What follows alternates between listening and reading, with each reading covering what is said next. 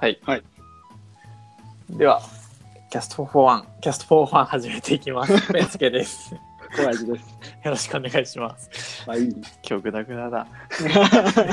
と、今日は、ファクトフルネス、10の思い込みを乗り越え、データをもとに世界を正しく見る習慣という、まあ、要所を翻訳されたものですかね。だね。について、ちょっと喋っていきたいと思います。はいはい。本日は主に小林さんが喋るそうです。えっとね、まあ、まあ、内容入っていくと、えーファクトフルネスって、まあ、そもそもなんやっていう話なんだけど、うんうんうん。まあ、短く言うと、事実をもとに正しく世界を見ていくこと。で、えっ、と、うんまあ、サブタイトルにあるように、えっ、と、10の思い込みが、えっ、と、よくしちゃうから、まあ、それを、えー、と意識して乗り越えて、正しく世界を見ていこうねと、事実に基づいて見ていこうねっていう啓発本なんだけど、あこれ自己啓発本？あ、まあ、けあ自己じゃないな。自己自己じゃないです。啓発本です。もっと、あの、すごくいい本だから。すごく真面目な感じの本ですよね。あの錯覚資産とはまた違ったんで自分でなくて世界全体を正しく見ようみたいな。ね、はい。すごくいい本で。で、えっ、と、まあ、まあまあな分量があるんだけど、うんうん。えっ、と、イントロダクションが20ページぐらいあって、で、イントロダクション読むと結構引き込まれていくような内容で、あ、面白いなと思って、で、読み始めたら結構サクサク読めて、でもそれでも多分4、5時間ぐらいかかったかな。ほうほう僕結構最初の方であ真面目な話だなと思って僕真面目 こういう真面目な話読み慣れてないんでおおと思いました。で、えーっと、まあ、多分一番、その、なんだろう、OB とかに書いてあるのが、えーっと、最初に13個の、えーっと、質問というか問題を答えてくださいと、うん。えーっと、読者の方に問いかけてきて、で、それが、えーっと、どんなに優秀な人うん。でも、チンパンジーに勝てないっていう文句で始まるんだけど、うん。まあ、チンパンジーが勝てないっていうのは、その質問が3択だから、チンパンジーはまあ3分の1、うん。なんで33%は当たるようん。っていう話なんだけど、えーっと、まあ実際やってみたら4問しか正解しなかったっていう。あれなで。なんんか国連かなんかでしたっけ？忘れましたけど。うん、何が？なんか国の代表とかなんとか集めてやったみたいな。世界の優秀な人っていうのああ、そうそうそう。なんかいろんなところでやってるらしいよ、この質問は。うん、うんうん。やるし、えっと、なんかオンラインでも、なんか国別で集計したりとか、何万件とかでいう単位で集計したりとかしてるみたい。うんうん。そしたらまあ無事30%ぐらいだったので、チンパンジーしてもられたんだけど。ちなみにやってみた。あ僕あ僕も見事に結構うん外しましたね、3択のやつはやってないです13問うんうん。はだいぶし、うん、外しましたねなんだったかでまあ、結構ね、あのまあ、この手のテストって、なんか間違えるって言われてたらさ、なんか天の弱だからさ、反対側の選択肢でさ、うん。合っちゃうじゃんみたいな、うん。なりがちだけど、それでも結構ね、迷ったよね。うん。うん。まあ僕56問であめんどくせえってなってきましたけど。あでもなんかあれですよね。なんか世界的には結構貧困がなくなってきてるのにうんうん。え実はあ違うなんかみんなはまだ貧困がめっちゃある。なんかそうそうそう。50%80% ぐらいあるとうん思ってるとか、そういう思い込みをつけ込んできた質問ですね。うんうん。世界はどんどん良くなっているんだよっていう。うんうん。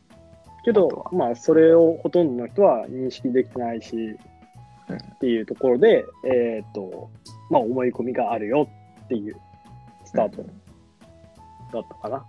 そうなんか多分一番でかいのがあのワクチン。の接種って何パーぐらいってもうほとんど世界中のどこの人もほとんど受けてるらしいですね。そうそうそう。けどまあみんなそんな受けてないと思ってるみたいなことが書いてましたね。そうそう。なんとなく貧しい国って結構あるって思っちゃってるからさ、うん感覚的に。答えとしては80%ぐらい、世界の80%は予防接種受けてるみたいな、確か80か90とかめっちゃ受けてました。受けてたよね。うんちゅう思い込みがいっぱいあって、で、まあ、それが10個あるから、えっ、と、一つ一つ事例を挙げながら解説していってっていう形で、まあ、終わるんだけど、うんで、その中で、まあ、気になったのは、えっ、と、まあ、じゃあこれをどう活かしていくかみたいな話につながってくるんだけど、おいきなり、えいきなりいきますか？ー いやいや、まあ、いきなりというか、まあまあ、投資家は、なんかアフリカとかアジアに全然投資しようとしないっていうのがあって、で、これが、えーっと、結局、えーっと、まあ、先進国とか後進国っていう分け方はしちゃダメだよって本には書いてあったんだけど、あはいはい。まあ、便宜上するとして、先進国だともう市場って結構飽和状態。にあるのに、えーとまあ、その中で投資家とか大企業とかって、えー、とマーケティングだったり投資先を見つけようとするんだけど、うん。ファクトフルネスを使って正しく世界を見ると,、えー、と投資家とか大企業が、えー、と市場にならないって思ってるその貧困のイメージが強いアフリカだったりとか、うん。まあ、東南アジアの国々うん。に、えー、と全然投資をしようとしないと。でも実際はおえー、とー現状、そういったアフリカとか東南アジアの国々って結構もう生活水準的なものは上がってきてて、あーはいはいはい。すごく、えー、と先進国ではニッチなところをマーケティングしないといけないんだけど、そっちのアフリカとかに目を向けたら全然莫大なマーケットが普通に存在してるのにっていう。これあれですよね。なんかツイッターでアフリカでドローン飛ばすみたいな人いましたもんね。なんかえ、何それ？あなんかいるんですよ。俺はアフリカでうんうん仕事するんだって言って、へーアフリカに飛んでうんって、なんかドローン使ったりしてめっちゃ仕事してるんですよ。へーっていうすごい人がいましたね。なんか多分ケンスーさんとかをフォローしてたら流れてあちょっと前に流れてきてた感じです。この人面白いみたいな。うんうんなのでまあドローンも飛ぶぐらい今うんうん進んでます。はい。でまあ、ビジネス的な側面からいくと、まあ、こういうふうにファクトフルネス使えるよっていう、まあ、一番わかりやすいレイアウトかなって思って、なるほど。これは、うん、よかったかな。あとは、まあ、いろいろあるけど、えーっとね、課題資本論の話かな？あ、そう、僕、課題資本のが一番気になりました。はい。うんうんで、課題資本論って何やっていうのは、僕喋りましょうか。うん、あ、なんか、これはなんか、あの、まあ、簡単に言うとメディアがよく使う手で、お涙ちょうだいみたいなうん、ことをするんですよね。何かっていうと、まあ、うんなんか、ね、カンボジアとかのなんか貧しい子供たちとかを見せられると、あ、カンボジア大変なんだなってなる。じゃあそれをテレビの前で見た人たちは、あカンボジアはこんなに貧困なんだってなるみたいなはいはいはい。じゃあなんかもうカンボジアがたとえなんかなんだろうな、まあ、これは仮にですけど世界でまあ貧困レベルがなんか50位とか100位とか全然そんな貧困じゃなくてもメディアがそれを取り上げちゃえばもうカンボジア一番やばいんじゃないかぐらいの勢いで課題視しちゃうはいはい。っていうのが、まあ、課題視本能っていうのでこれなんかちゃんと事実見れてないよねっていううんうんうんうん。だから、えーっと、あ、そうそう、だからメディアとかだけを見てる、あ、そう、で、これ最初に話した話でもそうだけど、えっと、ニュースとかで、まあ、うん。悪いことしか報じないんで、普通。うんうん。だから世界は、えー全然良くなってないと思うんだけど、普通に数字をちゃんと見れば、えーっと、なんか、乳幼児が死ぬ数が年間1000万人とか減ってたりあ、まあ、うん。これとある地区でだった気がするんですけど、はいはい。そういう、えっと、具体的な数字を見て、えっと、ちゃんと割り算をしなさいみたいな、えっとうん。何パーセントぐらい、えっとへえー良くなってるのかと。かうん。何パーセントどうなってるっていうのを見ないとそういう課題視なんだっけ課題視しちゃうよっていう話。でもうちょっと続けるとこれちょっと、あのポッドキャストで燃え 燃え燃やしたいというか 炎上しようって感じだけど。そうそう炎炎上しろって 多分もう誰も燃やしてくれないんですけど燃やそうと思った話題があって、えっと、先日、えっと、前澤友作さんというソドタウンの、えーっと人が、まあ、100億円配りますみたいなキャンペーンしたと思うんですけどしたね。お年玉ね。そう100億だったかなそうそうで、まあ、それのキャンペーンの後に、まあ、フォローしてって僕見た話であキャンペーン関係ないんですけど、なんかワイドナショーを見てますみたいなツイートしててじゃあそのツイートに対してリップで「サンジャポ見ろよ」みたいなうん。リップがめっちゃついててなんだろうなって思うとなんか心臓病の子がなんかスクープされててみたいな。その,、その子に寄付してあげてくださいみたいなリップがずらーって並んでてはいはい。じゃあもうそこでなんかもうこれは助けるしかないって本当に寄付したらしいんですよ。うん。寄付したのかな？た確か。うんうん。こうちょっと曖昧じゃないからあんま事実もこんなこと言うとうん。本当に怒られちゃうけど、えっと炎上にもならずにただただ怒られる。怒られるけど。えっ、とうん。で、まあ、寄付してでそれにまあ、まあ、これすごいファクトフルネスの話からするとちょっと今の時点で多分うんってなるんですけど。そうそうそう。かなりうんってなるね。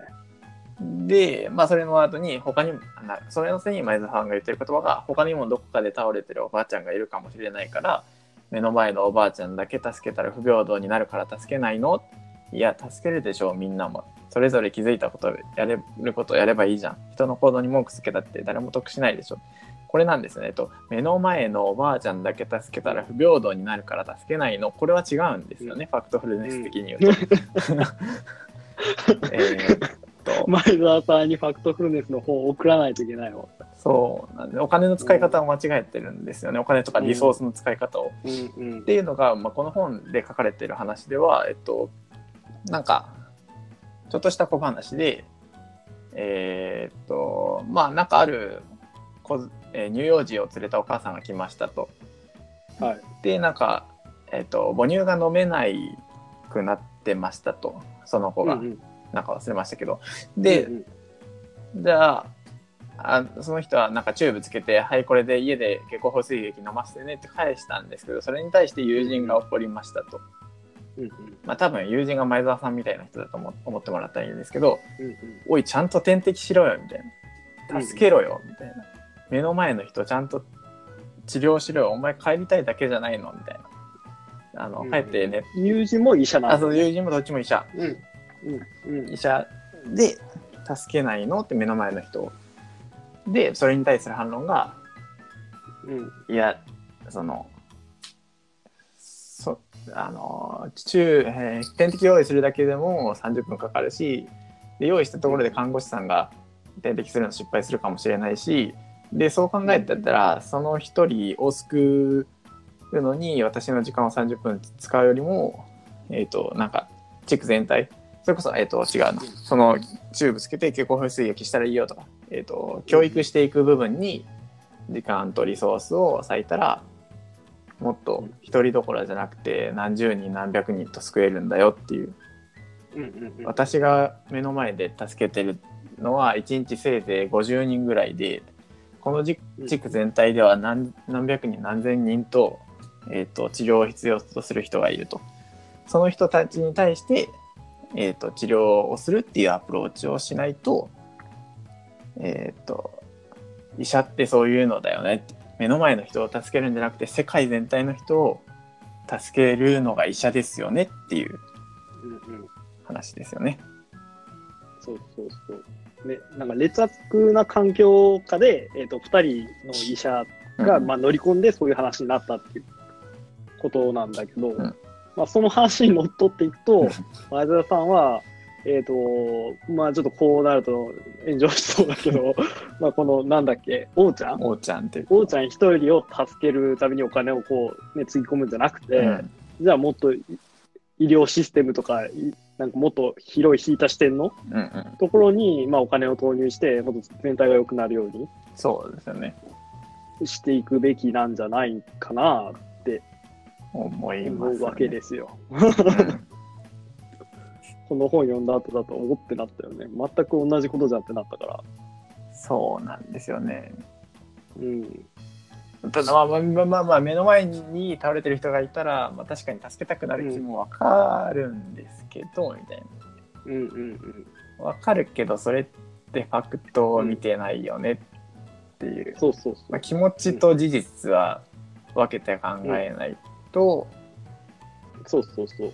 まあわ罠じゃないけど、うん。正しく世界を見れないよねっていううんうん。話ですね。そうだね。前澤さんに物申したいね。うんえだってその寄付のお金とかあるならねその、まあまあ、確かにその目の前の人に救いたいかもしれないですけど言ってもねそんな、かねあそうでなんかあと面白かったのはリップで確かうん。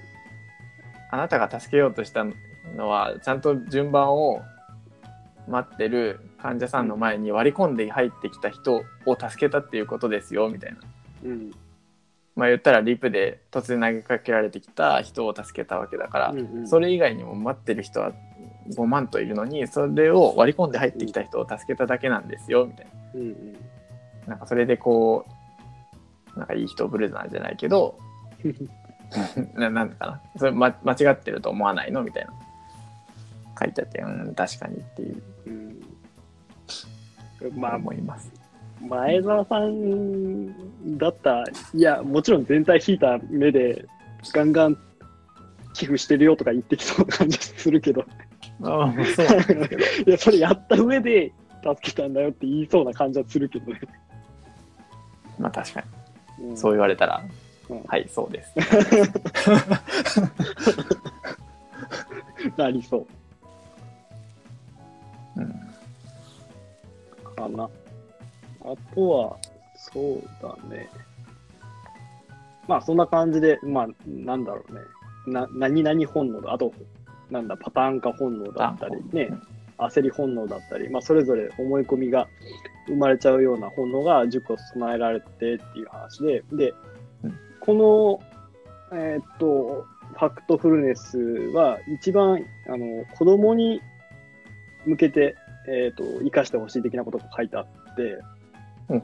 でそれ言われて、ああ、確かになと思ったのが、あの、世界のイメージってさ、なんとなく、あの、俺がちっちゃい頃、まあもう20年ぐらい前になってくるんだろうけど、から20年経った今って多分そんなに変わってないんじゃないかなと思ってて、ああ、うん。うん、その日本の教育として教えられてる世界、あはいはい。うん、が変わってなくて、でも実際ってめちゃめちゃ変わってて、で、うん。えー本に書いたのは、まあ、世界はそんなに貧困にあえあえでないし、えー、と中所得層がもうほとんどだよと。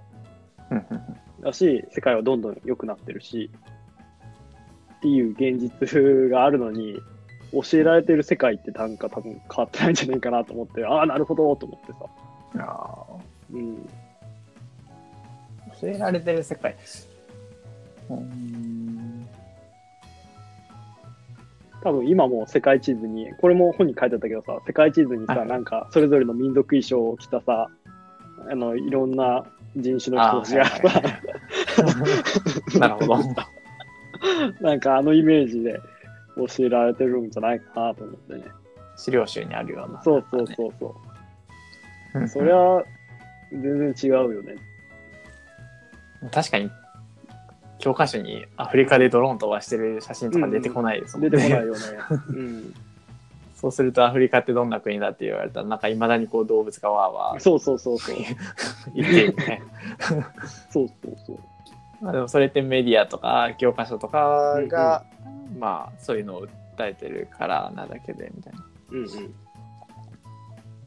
うん。だよねあとまあなんか多分日本人もなんか今までなんか眼鏡かけてうんカメラ持ってみたいなそうだよね。そういうステレオタイプで感じで刷り込まれてるよねね。。うん。まあ、その、の見方一丁だってまた変わってくるだろうから、まあ確かにこの本は、もし、俺に子供ができたら読ませたいなと思ったもんね。おおーめっちゃいい本。超いい本。マジですか？真面目だなと思って。僕は実は1割ぐらいしかまだ読んでません。2019年で振り返っていったって言われたら多分これ来るんじゃねえかなと思うもん。まだ17日か18日しかないけど。全然じゃない。2018年にしましょうよ。去年と含めてにしましょう。これで1位に来ますよ。えかなりいい本。ーあと僕気になったのが、なんかパターン化本能とかその辺すごい気になったんですけど、なんかまだ読めてないんですけど、うんなんかその辺、その辺ぜひぜひ。まあ本を買って読んでくださいえ いやでも本当にこれ買って読んでほしい。マジこのポッドキャスト聞いてる暇あったら Amazon で今すぐ発注して1秒でも早く読んでほしいぐらいあるよ。とってもいいパ。ターン化本能はどどんないいことが書かれてましたか？えー、もう本読むしかないじゃん。でも、なんかさ、まあ、パターン化本能だけじゃなくてさ、はいこれさ、なんか、ほとんどツイッターに当てはまるなって思ってさ、ああ。そうね。なんか思わなかった。ツイッターでなんか流れてくる情報ってさ、まあ、ツイッター歪んだ世界を見せられてますからね。そうそうそうそう。すべての思い込みが詰まったような世界だなと思って。うんうんでパターン化本能を説明した方がいいの？いや、僕はめっちゃ個人的に気に 気になってる。えーそうね。あ、僕のかん、あ、じゃあ僕、うんあの、読んでないんですけど、うんうん。これ、あの、フリーランスと会社員問題とか、あ、フリーランス会社員どっちがいいの、うんうんみたいな話のことだなって多分思ってて、勝手に。うんうん。いや、似てるよね。あの、全部パターン化しちゃうっていうのは良くないみたいな。うんうん。えー、と例えばフリーランスだと自由に働けて、えーとうんうん寝る時間も自由起きる時間も自由働く時間も自由でなおかつ好きなことだけしてられるっていう思い込みがある、うんうん。で会社員だと、まあ通勤電車つらいとか、まあ上司が嫌とか、うん。まあまあそういういろいろな思い込みがあるけど多分違うくて僕多分最近だとモダンな大企業はフリーランスより絶対いいと思っていてはいはい。あのあモダンあ都心に住むことを除けばっていうのをちょっとつけたいんですけど、えっとうん。まあ、モダンな大企業って多分別に裁量労働制とかにもうすでになっていてなんか何時に出社しても何時に帰ろうとも、えっと、成果さえ出せば何も文句言わないよっていうし例えばなんか、えっと、急になんか子供が熱出してましたってなったらまあ休めるしみたいな、まあ、自由に働けるし。でなおかつこう好きなことに集中できるっていうのも、えっと、モダンな大企業に入れてたら多分自分の能力スキルさえ高くしてれば例えば、えっとまあ、僕が、えっと、プログラミングでめっちゃハイスキルな、まあ、仮にですけど、今流行りの Go で最先端を言ってるとしてたら、うんうん。Go, Go ランうんだけ書いてればいいみたいな環境って多分普通にありつけるんですよね。はいはい。フリーランスよりも。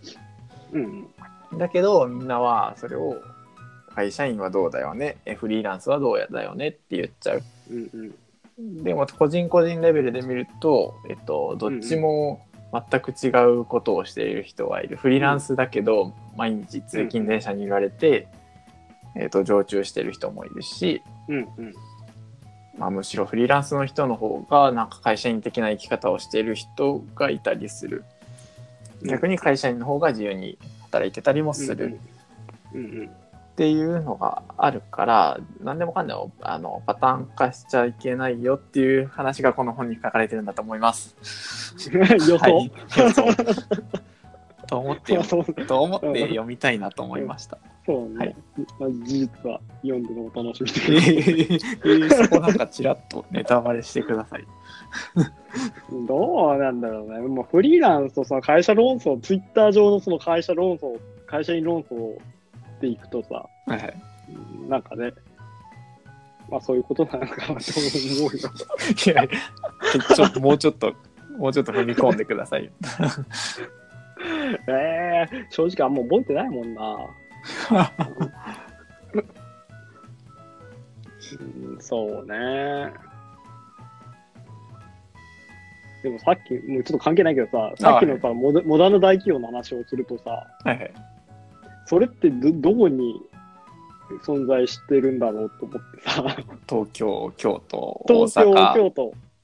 いや、あの、えっ、と、なんだろう、Google なのか、マイクロソフトなのかっていうレベルなのか、あいやでもうーんもっといっぱいあると思いますよ。もっと世の中広がってる、僕うんあの、一番最近びっくりしたのが僕兵庫に住んでるんですけどうんうん、兵庫の神戸市が、まあえっと、県庁所在地じゃないですか。だからはい兵庫県で神戸市が一番あれなんですけど、神戸市にもなんか割とモダンなところを見つけたんですよね。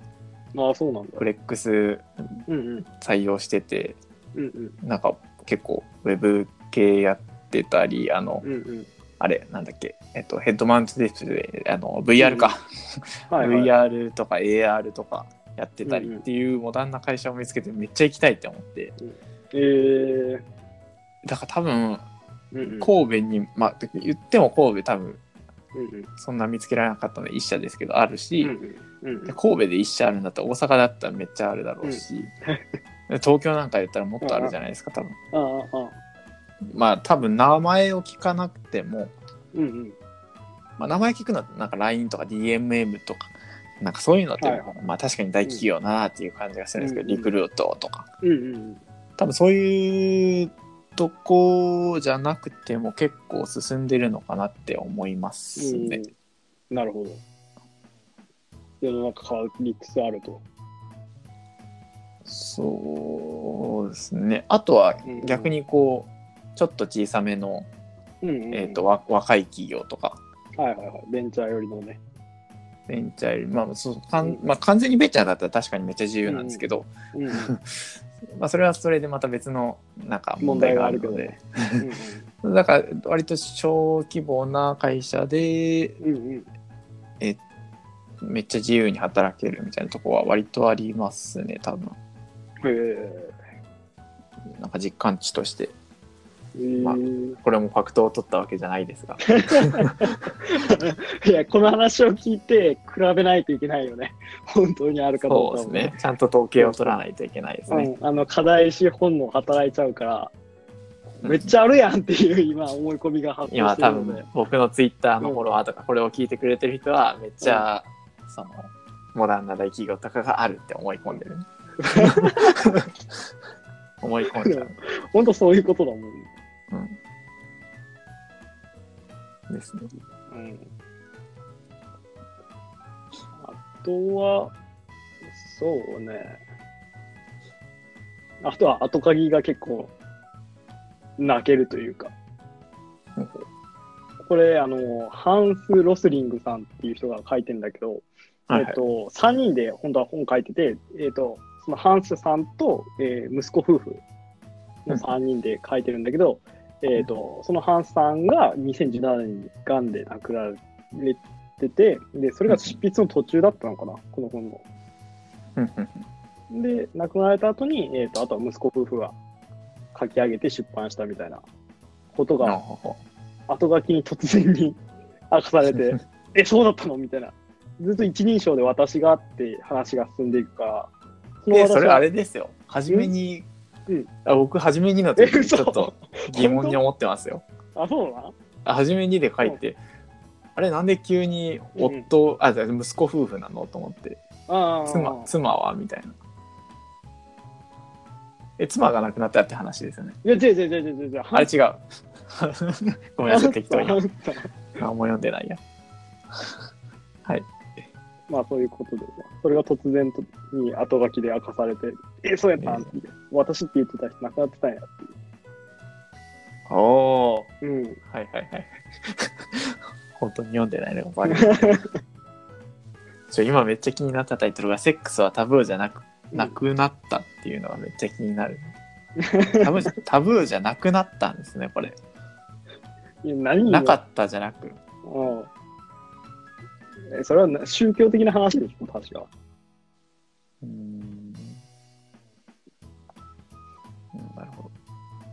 そうそう。ねめっちゃ気になるな。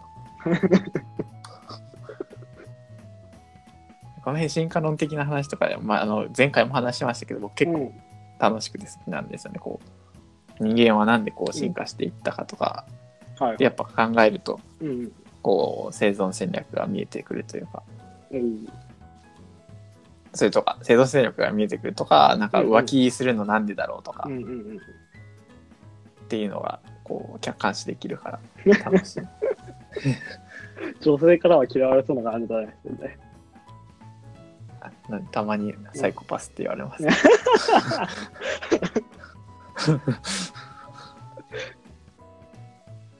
よ嫁に何回かサイコパスって言われました。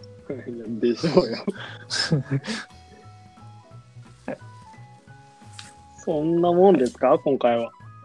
という感じでした。うんちゃんと事実を見て、うんえっと、母数を確認して割り算を使いましょいやそうだね。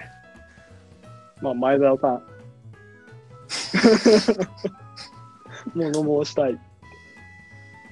まあまあまあ、前田さんは全体にもお金を使ってるかもしれ可能性ないですけど、ね。は高いけどね。可能性は高いですけど、まあ目の前の人だけじゃなくてちゃんと世界全体を見るとその行動はどうなんて思われても仕方ないよっていううん。ツイッターだけを見てる人がいっぱいいますからね。そうそうそう。いや、いいまとめだったね、これ。はい。という感じで今日は終わりたいと思います。はい。はい、お疲れ様でしおた疲。れ様でした。はーい。